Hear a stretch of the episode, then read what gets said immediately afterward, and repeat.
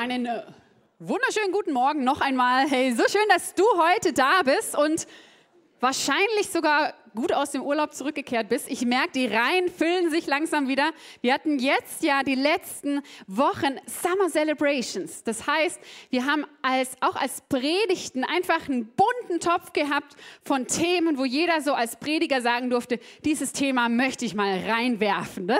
so in die, in die Gemeinde. Und da möchten wir heute tatsächlich noch einmal weitermachen, ja? Und ich weiß nicht, wer von euch letzten Sonntag schon da war. Wie hieß denn die Predigt letzte Woche von David? Ölkrise, hey Leute. Es war, also wer nicht da war, ich führe euch kurz ein. David hat hier gepredigt, hat echt, also meiner Meinung nach echt eine coole Predigt gemacht über wie wir Potenzial entfalten in dieser Kirche und wie wir auch leidenschaftlich leben wollen. Aber als Prediger haben wir immer wieder den Struggle, ja, wie nenne ich denn jetzt diese Predigt? Und also ich bin fast noch schlechter als er. Und er hat einfach euch voten lassen und hat gesagt, hey komm, was habt ihr für Ideen? Und also die Predigt letzte Woche hieß, Ölkrise nicht bei Gott. Ja, wer will sich's nachhören? Also war wirklich eine tolle Message. Ich möchte da tatsächlich heute Morgen anknüpfen. Ich habe gedacht, hey, ich möchte da weiter in dieser Predigtreihe über Kultur.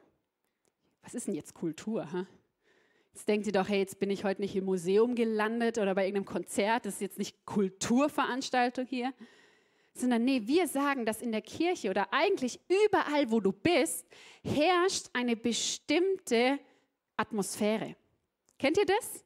Ihr kommt wie in einen Raum rein und irgendwie fühlt ihr euch nicht so wohl, weil ihr das Gefühl habt, irgendwas ist hier komisch.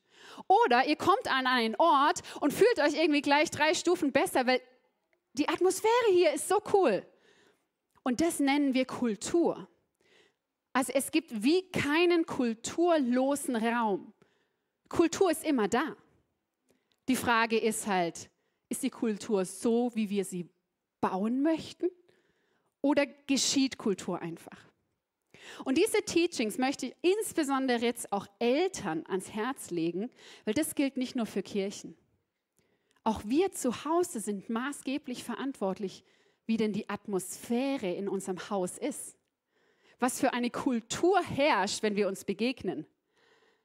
Ob es eine Kultur ist der Offenheit, der Freude, wie wir letzte Woche gehört haben, der Leidenschaft, wo Potenzial entfaltet wird unserer Kinder, unserer Ehepartner. Und so haben wir eben auch als Kirche, als ICF-Kirche gesagt, hey, wir wollen gewisse Werte setzen, dass wir sagen, so soll Kirche aussehen. Und wisst ihr was, diese Werte sind nicht irgendwelche Werte, sondern wir sind davon überzeugt, dass diese Werte sind Reich Gottes Werte, weil wir finden es in der Bibel. In der Bibel heißt, dass Gott sein Reich hier aufbauen möchte. Und dieses Reich Gottes sieht aber anders aus als das Reich, wo wir aktuell drin leben. Das heißt, es muss aktiv anders gebaut werden. Und ich möchte heute tatsächlich auf einen Wert eingehen, den wir als ICF-Movement haben. Und der heißt relevant. Was heißt denn eigentlich jetzt relevant?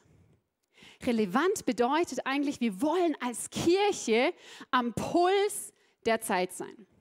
Und jetzt könnte man sagen, ja, ihr als ICF-Kirche, ihr habt ja schon ne, hier coole Lichter. Übrigens ein Lob an hier Lichttechniker heute. Hier, mega. Oder ihr habt doch hier technisch und ihr habt so toll eingerichtet. Das ist doch am Puls der Zeit.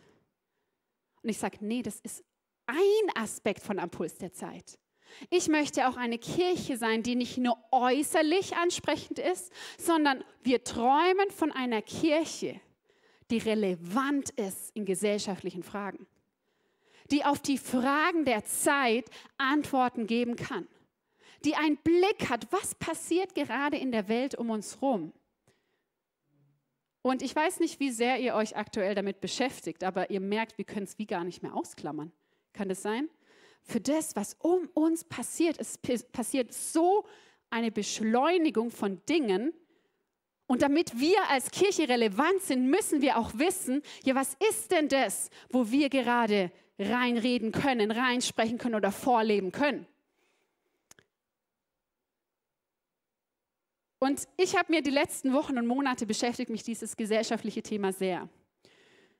Und wenn es euch interessiert, würde ich ganz kurz so eine Klammer aufmachen zu den Beobachtungen, die ich aktuell habe in unserer Gesellschaft, um dann auf das eigentliche Predigtinhalt zu kommen. Wäre das für euch in Ordnung?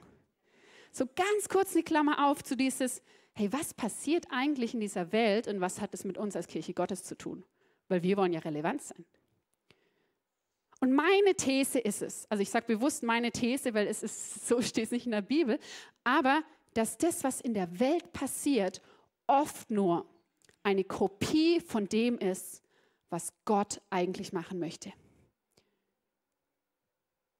Das, was wir in der Welt erleben, die Tendenzen, die Trends, sind oft nur eine billige Kopie von dem, was das Herz Gottes eigentlich ist. Lass uns da mal vielleicht 20 Jahre zurückdrehen. Was haben wir erlebt? Wir haben erlebt, dass dieses ganze Thema Emotionen, wie fühle ich mich, folge deinem Herzen. Kennt ihr die Sprüche, die überall auf den T-Shirts standen? Ne? Dass das plötzlich Raum gewonnen hat in der Gesellschaft. Und es war in der Jugend meiner Elterngeneration noch überhaupt kein Thema. Das heißt, hier sehen wir in der Gesellschaft, dass plötzlich Emotionen und Gefühle einen wichtigeren Stellenwert haben. Aber was sehen wir, was war eigentlich Gottes Plan in diesem Ding dahinter? Gleichzeitig oder der Plan Gottes war eigentlich zu sagen, hey, ich möchte mein Volk, meine Gemeinde eigentlich wieder sensibel machen für das Wirken und das Feine des Heiligen Geistes. Und wir haben die letzten 20 Jahre erlebt, wie das ganze Thema Heiliger Geist im ganzen Leib Gottes einen wichtigeren Stellenwert bekommen haben, weil Gott gesagt hat, hey, das ist das, was ich eigentlich tun möchte. Aber ich glaube, das ist ja schon fast wieder wie vorbei. Und ich glaube, dass aktuell stehen wir wieder an einer Trendwende, wo wir sehen, hey, es passieren andere Dinge in unserer Gesellschaft und wir als Gemeinde dürfen und müssen uns fragen, ja, was ist denn das eigentlich, was Gott dahinter machen möchte?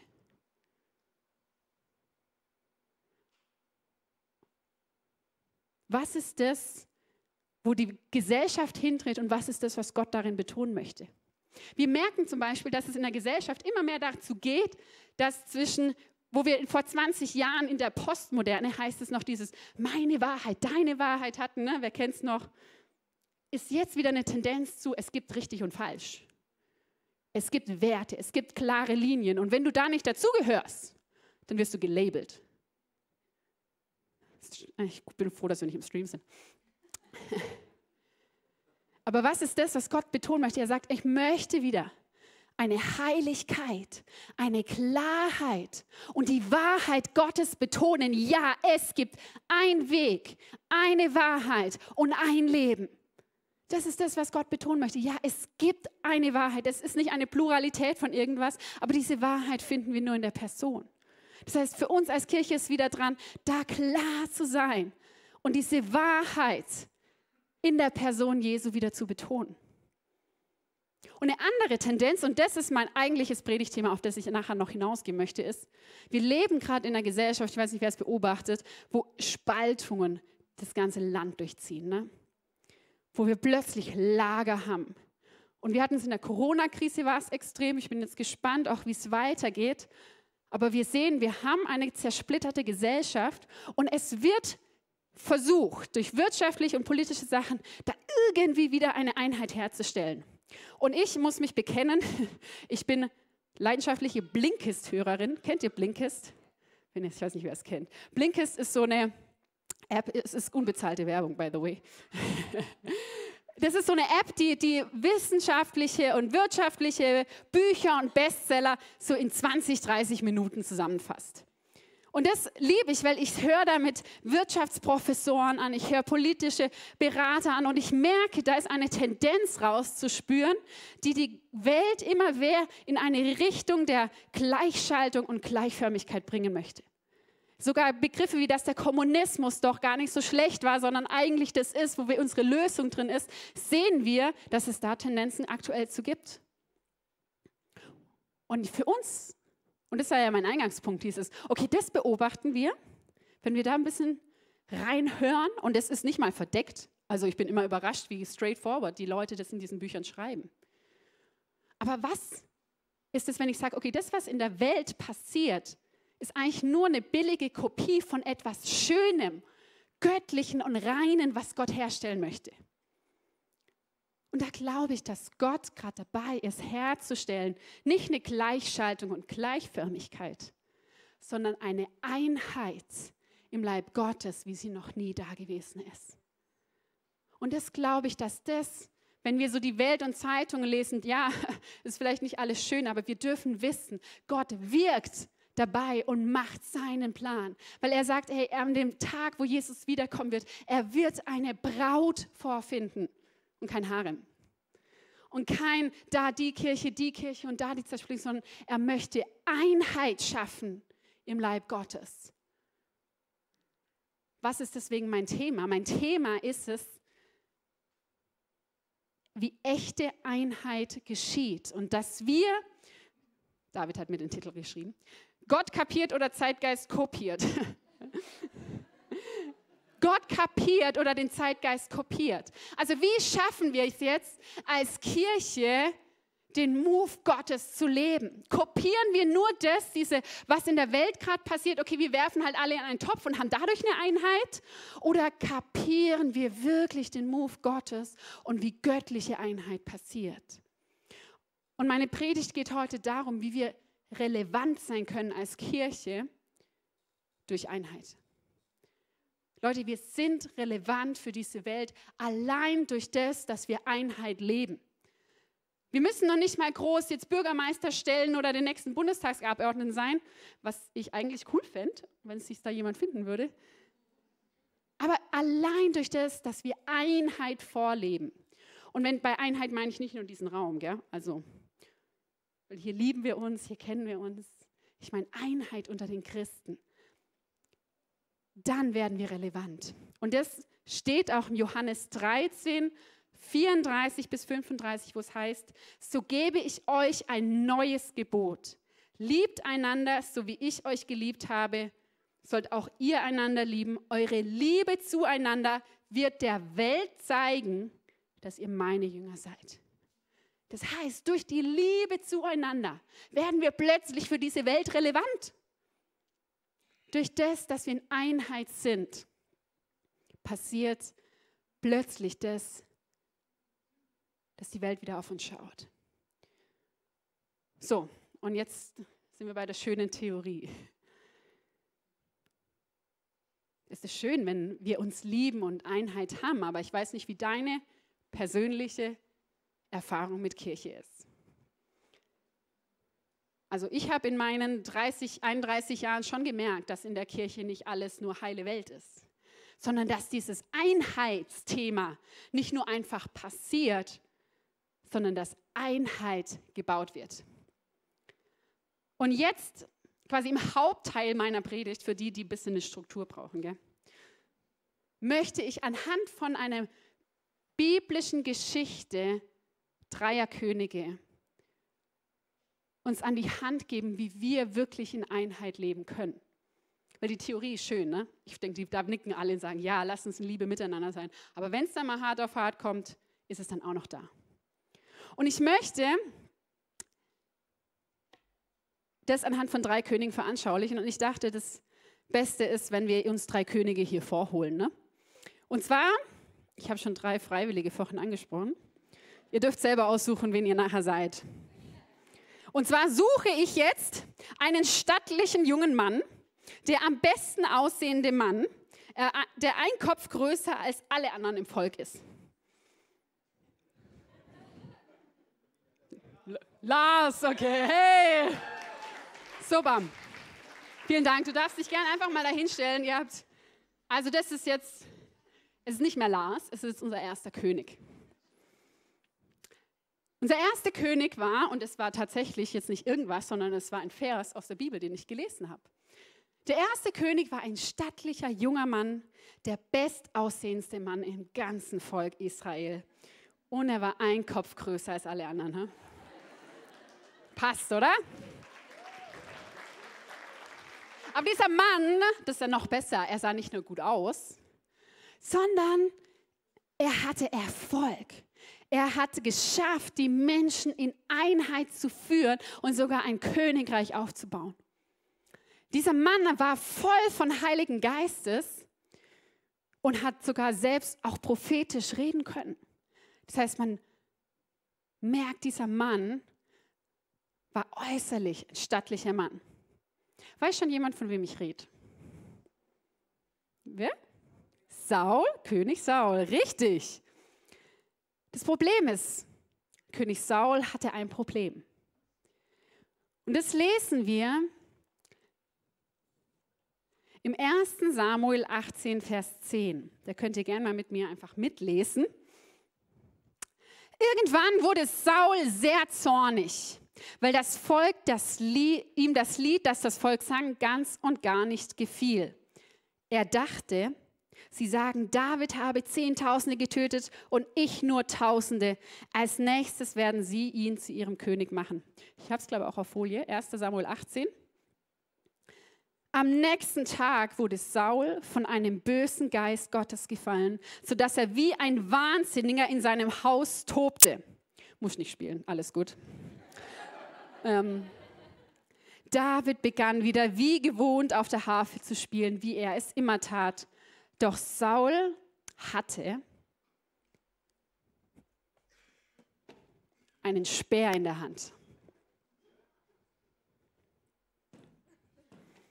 und schleuderte ihn nach David in der Absicht, ihn an die Wand zu spießen. David aber konnte dem Speer zweimal ausweichen. Diese Bibelstelle zeigt, okay, wir haben hier einen König, der von Gott gesalbte König, der gut aussah, erfolgreich war und dem es gelang, wirklich ein Volk zu vereinen. Dann kam aber einer, der David, und dem gelang es, der hatte erf ebenso Erfolg. Und anstatt zu sagen, David wird mein wertvollster Krieger und ich gewinne ihn für mich, wird er eifersüchtig und schießt Speere. David hätte Sauls größter Schatz sein können. Stattdessen wurde es zum Verhängnis für Saul. Soweit mal. Ich brauche jetzt einen zweiten König. Der König sieht ebenfalls gut aus, hatte leicht rötliches Haar und war ebenfalls kräftig gebaut. Wer möchte?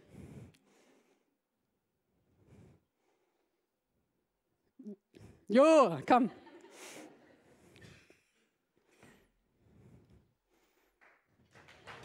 Ja.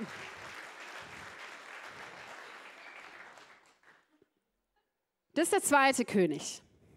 Der zweite König wurde ebenfalls zum König gesalbt.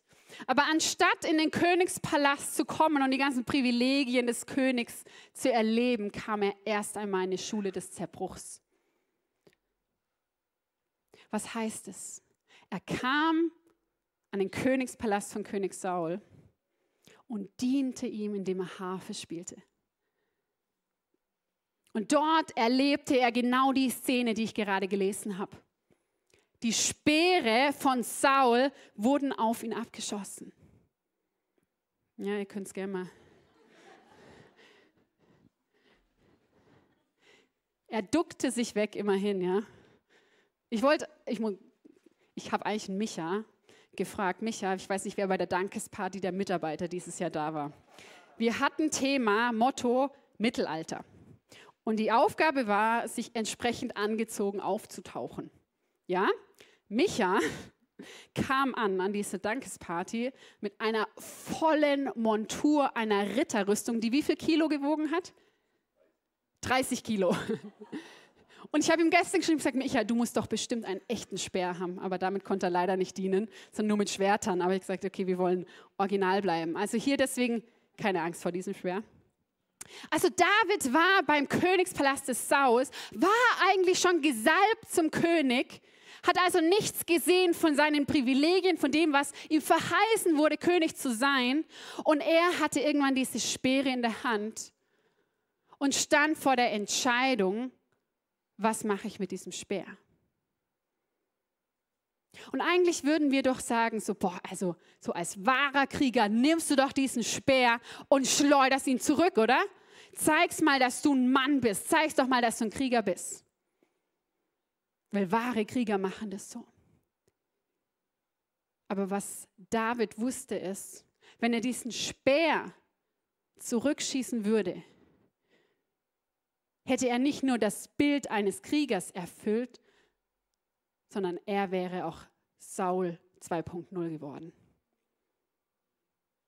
Hätte David anders reagiert, wäre er genau so geworden wie Saul.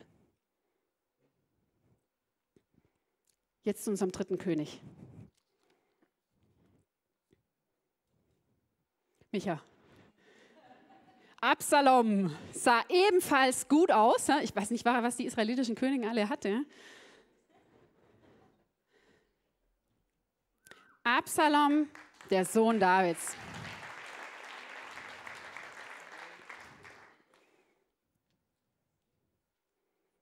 Ich muss ganz kurz nochmal zurückrudern zu David. Also David hat nicht den Kampf, seine Waffe waren nicht die Speere, sondern Maria, du darfst jetzt mal unser nächstes Utensil bringen. Die Speere Davids oder die Waffen Davids waren nicht die Speere, sondern die Waffen Davids waren andere. Er hat das, was er erlebt hat, die Emotionen und Gefühle verarbeitet und du musst es jetzt nicht die ganze Zeit tragen. Du darfst dich auf den Stuhl setzen und es auf den Schoß nehmen.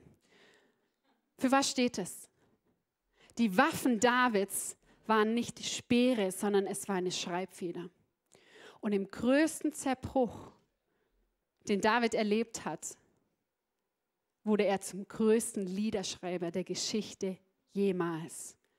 Er hat die Psalmen verfasst und hat den Kampf, den er hatte, hat er aufgeschrieben und Psalmen geschrieben. Super, darfst gerne auch einen eigenen schreiben. Schreib nicht mehr? Ah, oh, schade. Jetzt eben zu unserem dritten König, König Absalom. Das lesen wir im 2. Samuel 15, 2 bis 10. Absalom, genau, wenn jemand mit einem Rechtsstreit zum König kam, fragte Absalom ihn, aus welcher Stadt kommst du? Gehörte zu einem der Stämme Israels, sagte Absalom zu ihm, du bist wirklich im Recht, aber beim König ist niemand, der sich damit befassen wird. Ich wünschte, ich wäre der Richter in diesem Land, dann könnte ich die Leute mit ihren Streitfällen zu mir kommen und ich würde ihnen Gerechtigkeit verschaffen. Und wenn die Menschen sich dann vor ihm verneigen wollten, ließ Absalom es nicht zu, sondern umarmte und küsste sie. So verhielt sich Absalom jedem Israeliten gegenüber, der mit einem Streitfall zum König kam. Auf diese Weise schlich er sich in die Herzen aller Israeliten. Nach vier Jahren sagte Absalom zum König, lass mich nach Hebron gehen und mein Gelübde erfüllen, das ich vor dem Herrn abgelegt habe. Denn als ich in Geschur in Aram war, versprach ich, wenn der Herr mich nach Jerusalem zurückbringt, will ich dem Herrn ein Opfer darbringen. Da sagte der König zu ihm, geh in Frieden. Also ging Absalom nach Hebron, doch von dort aus sandte er Boten in alle Teile Israels. Sie sollten überall ausrichten, wenn ihr die Hörner hört und ruft, Absalom ist in Hebron zum König gekrönt worden. Was lesen wir hier? Wir lesen, der dritte König verschafft sich unrechtmäßig eigentlich die Herzen des Volkes. Man würde fast sagen, der schleimt sich ein und schafft so wirklich durch Reden, durch das, dass er betont, wie schlecht die Umstände doch im Volk sind und wie schwach doch sein Vater ist, schafft er es, letztendlich eine Rebellion zu machen. Hier, lass mal so dastehen, so Rebellion. Der dritte König rebelliert und krönt sich selbst zum König. Wie das weitergeht, könnt ihr alles in der Bibel nachlesen. Die Frage ist jetzt, warum habe ich, und ich habe ja eigentlich gesagt, ich predige zum Thema Einheit, gell? wenn ihr es noch wisst. Warum habe ich jetzt hier diese drei Könige vor uns stehen? Was hat das Ganze mit uns zu tun? Und in der Bibel lesen wir, dass wir als Christen selbst Könige und Priester sind. Das heißt, jeder von uns ist ja eigentlich gesalbt zum König. Was es nicht automatisch ist, es heißt nicht automatisch, dass wir gute Könige sind. Spannend, oder? Es heißt nicht automatisch, dass weil wir Christen sind, ist alles, sind wir, strahlen wir Liebe aus, strahlen wir Demut aus und haben die Einheit, sondern nein, es kann sein, es ist wie bei David, wir werden zum König gesagt, wir werden Christen. Und dann kommt erstmal eine Phase, wo wir denken, das ist aber nicht dieses Feel-Good-Evangelium, das ich gehört habe, sondern da kommt erstmal Wüste, da kommt erstmal Zerbruch, da muss ich ja erstmal sterben, so innerlich, alles aufgeben, meine Rechte. Und wir stehen plötzlich vor diesem Punkt, dass wir merken, wir müssen reifen. Und jeder dieser drei Personen können Christen sein, können wir selbst sein. Es kann sein, ich bin Saul und habe vielleicht anfangs Erfolg in dem, was ich tue. Ich bin wirklich ein Christ und der auch in der Gemeinde dabei ist, wirklich was zu leiten und zu schaffen. Und plötzlich merke ich aber, es gibt ja auch andere in der Kirche, die werden gesehen und die werden gelobt und die bekommen vielleicht das, was ich mir eigentlich wünsche, die Anerkennung. Und plötzlich merke ich, ich werde eifersüchtig. Was mache ich? Ich werf Speere. Und diese Speere sind in unseren Kirchen halt nicht echt, sondern verbal. Ich fange plötzlich an, Sachen auszusprechen, gegen jemand zu richten, weil in meinem Herzen etwas nicht rein ist. Und ich werde, wie man sagt von Saul, er wurde wie verrückt, es hat ihn zermürbt dass er doch nicht mehr der war. Ihm hat die Anerkennung gefehlt und das lesen wir auch in der ganzen Geschichte von Saul. Saul war einer, der war so abhängig von der Meinung der Menschen, dass ihm das am Ende zum Fall gebracht hat. Wir erleben in Kirchen, dass Speere fliegen durch die Räume, durch die Kirchen, durch die Denominationen, nur weil er wirklich ähm, Neid da war, weil Stolz verletzt wurde. Also merken wir, Saul zu sein, kann Einheit zerstören. Das Problem ist nur, dass ein Saul könnte in jedem stecken. Und David, ich weiß nicht, wie es ihm ging, aber wenn du plötzlich einen Speer entgegengepfeffert bekommst, die natürlichste Reaktion wäre doch zu sagen, ich greife ihn und schlag zurück. Aber du hast doch genauso. Wir schlagen zurück verbal. Das passiert so oft. In jedem von uns steckt ein Saul. Will keiner hören, ne? Spätestens, wenn du mit deinem Ehepartner streitest, merkst du, dass du schon in so Situationen warst. Weil da bist du am ehrlichsten. Und auch da merke ich, da pfeffer ich am meisten wieder zurück. Aber Gott hat den äußeren Saul gebraucht, um den inneren Saul in David zu töten. Das heißt, ich sage jetzt nicht, dass in Kirchen es keine Angriffe mehr geben wird. Manchmal braucht Gott einen äußeren Saul, um den Saul in uns zu töten. Dass wir in Situationen sind, wo wir anders handeln können, wo wir innerlich zerbrechen, wo wir innerlich sagen, nein Gott, ich nehme jetzt diesen Speer nicht, sondern ich nehme stattdessen meine Feder und schreibe ein Gebet an den Himmel, indem ich es verarbeite. Und dann erleben wir aber auch in Kirchen Absaloms, die plötzlich beobachten und sagen, ey, also das, was die da machen, sorry, also das läuft nicht gut. ganz ehrlich, es ist keine Gabe zu haben, wenn ich, wenn ich, es ist keine Gabe zu sehen, was nicht gut läuft. Ich glaube, die Gabe hat nämlich jeder Deutsche. Es ist keine Kunst zu sehen, was nicht gut läuft. die Frage ist, wie gehst du damit um? Wenn du beobachtest, dass Missstände herrschen. Und ja, auch in dieser Kirche herrschen manchmal Missstände und es läuft nicht so, wie du dir wünschst. Aber die Frage ist, wie gehen wir damit um? Sind wir Absaloms, die dann anfangen zu reden und sagen, hey, guck mal, hast du es auch schon mal beobachtet? Hat da, wie die Sarah da vorne predigt und redet. Und dann scharst du Leute um dich, die gleich denken oder die anstachest, gleich zu denken. Und plötzlich merkt ihr also, eigentlich sind wir doch jetzt in der Mehrzahl. Eigentlich sollten wir das leiten. Wäre ich nur der Leiter, dann könnte das und das abgehen. Erlebt ihr das, dass das manchmal passiert im, im Volk Gottes, im Leib Gottes? Aber Gott hat uns nicht dazu gerufen, Absaloms oder Sauls zu sein sondern ein Herz des Davids zu haben. Und auch da, David, in dieser Geschichte ist er der Ältere und er der Jüngere. Und auch hier entscheidet David zu sagen, nein, ich möchte nicht aktiv Absalom stoppen. Ich möchte nicht zu Saul werden und meinen eigenen Sohn mit Speeren abwerfen. Hier hätte der David nochmal die Möglichkeit gehabt. Auch hier musste er gegen seinen inneren Saul kämpfen und sagen, nein, ich werfe jetzt meinen Absalom nicht mit einem Speer ab. Sondern er hat sich dafür entschieden, diesen Weg zu gehen und wurde dann in der Bibel ein Mann nach dem Herzen Gottes genannt. Wie geschieht also Einheit? Einheit geschieht, wenn wir großzügig sind. Und bei Großzügigkeit denkt jetzt vielleicht jeder an, an materielle Großzügigkeit. Aber Großzügigkeit bedeutet auch zu sagen, ich beharre nicht auf meiner Position oder auf dem, was mir vielleicht sogar rechtmäßig zusteht, sondern ich bin großzügig. Ich gönne den anderen, dass sie gesehen werden, dass sie über mich hinauswachsen. Ich feiere das weil ich bin nicht abhängig davon, von dem, was Menschen denken, von meiner Rolle, von meiner Leiterrolle oder sonst was, sondern ich gönne es ihnen. Ich bin großzügig. Leute, das ist Großzügigkeit. Und das ist auch ein Wert, den wir in der Kirche haben, zu sagen, hey, ich bin völlig hin, hingegeben. Saul hat die Kultur der Großzügigkeit gefehlt.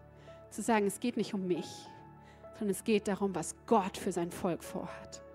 Es hängt nicht an mir, Gott, du brauchst nicht mich, sondern dein Wille geschehe. Nicht mein Wille, sondern dein Wille. Einheit geschieht auch durch eine Kultur der Demut. Und Demut ist leider einer der falsch verstandenen Begriffe, habe ich manchmal das Gefühl in der Kirche.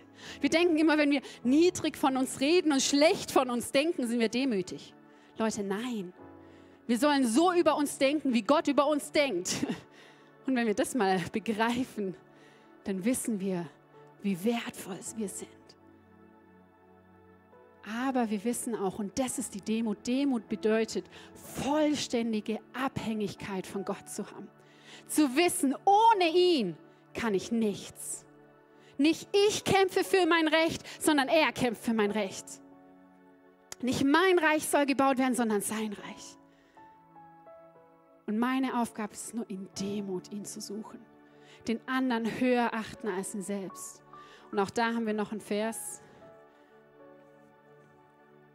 Seid nicht selbstsüchtig, strebt nicht danach, einen guten Eindruck auf andere zu machen, sondern seid bescheiden und achtet die anderen höher als euch selbst. Das ist die Kultur der Demut.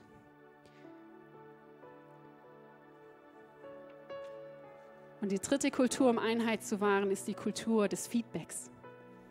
Was heißt das, Kultur des Feedbacks? Wir merken, hätte Absalom wäre auf seinen Vater zugegangen und hat gesagt, schau mal, ich nehme das und das wahr und lass uns doch gemeinsam das Königreich Gottes bauen. Dazu feedbacken und nicht schlecht zu reden untereinander. Wäre auch die Geschichte von Absalom anders ausgegangen. Und da lesen wir in Epheser 4, Vers 29, verzichtet auf schlechtes Gerede, sondern was ihr redet, soll für andere gut und aufbauend sein, damit sie im Glauben ermutigt werden verzichtet auf schlechtes Gerede. Das ist das, wie Einheit geschieht. Und die Bibel und insbesondere, ich liebe einfach das AT aufgrund dieser Geschichten, ist voll davon, wie wir lernen können, mit solchen Situationen umzugehen. Weil Einheit ist nicht einfach da, sondern Einheit wird dort gebaut, wo wir großzügig miteinander sind, wo wir demütig sind und wo wir einander feedbacken. Und wenn du vielleicht manchmal in einer Situation bist, wo du merkst, ich werde verurteilt, ich bekomme einen Speer zugeworfen, ist es die nächste Situation, wo du lernen darfst, zu sagen, nein, mein Wunsch ist es, ein König nach dem Herzen Gottes zu sein. Weil ich glaube, dass wenn wir Christen das erobern, diese Kultur ist auch absolut Counterculture zu dem, was wir in der Welt sehen. Jeder einzelne dieser Aspekte, großzügig zu sein, demütig zu sein, zu feedbacken, ohne einander anzugreifen, ist auch was, was wir aktuell sehr verlieren. Hey, dann schaffen wir wirklich in Einheit dazustehen. und man wird uns an der Liebe erkennen. Die Welt wird dann sehen, dass wir seine Jünger sind. Und das ist das, wie wir Kirche bauen wollen. Hier geht es nicht darum, Position zu haben, sondern in Demut vor ihn kommen. Wir wissen alle, wir sind 100% abhängig von ihm. Und lass uns da auch, und das ist mein Wunsch auch in der Region und auch in ganz Deutschland, diejenigen sein, die einen Schritt machen, auch auf Gemeinden und andere Christen und sagen, hey, wir schätzen den anderen höher als uns selbst. Dass wir aufhören, im Leib über andere Gemeinden zu reden, über andere Denominationen. Und selbst wenn wir angegriffen werden, zu sagen, nein, ich, meine Waffe ist nicht mein Speer, sondern mein Stift, in dem ich verarbeite und zu Gott schreie.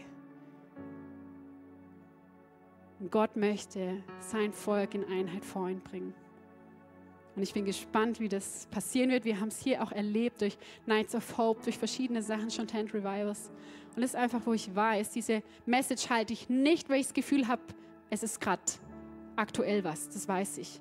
Ich liebe unsere Church und wir haben keine Struggles, so diese Konflikte aktuell, aber es ist mehr was, wo ich weiß, Gott möchte Einheit schaffen und mit der Einheit kommt aber auch das Schleifen. Von daher irgendwann, wenn du mal in einer Situation steckst, kannst du dich daran erinnern, an diese drei, drei Könige hier vorne. Vielen Dank euch übrigens. Ihr dürft gerne Platz nehmen.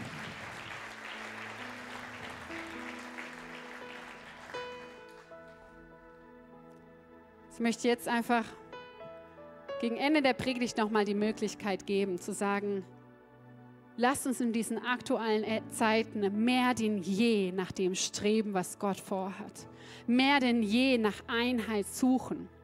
Und ich bitte euch jetzt mal einfach mal aufzustehen. Und normalerweise stehen wir auf und machen alle die Augen zu. Und das ist schön, weil da hat man Privacy. Wir sind sehr eine, auch, ne, vielleicht auch, wir kommen aus einer Zeit des, des Individualismus. Individualismus wurde so betont, aber es kommt eine Zeit, wo es kollektiv betont werden wird. Im Negativen, aber auch im Positiven. Und jetzt bitte ich euch, mit offenen Augen euch einfach mal rumzuschauen in diesem Raum. Nehmt euch einfach mal ein paar Minuten. Vielleicht ist es erstmal so unangenehm, aber guckt den Leuten mal in die Augen. Guckt doch mal, wer neben euch sitzt, wer hinter euch sitzt.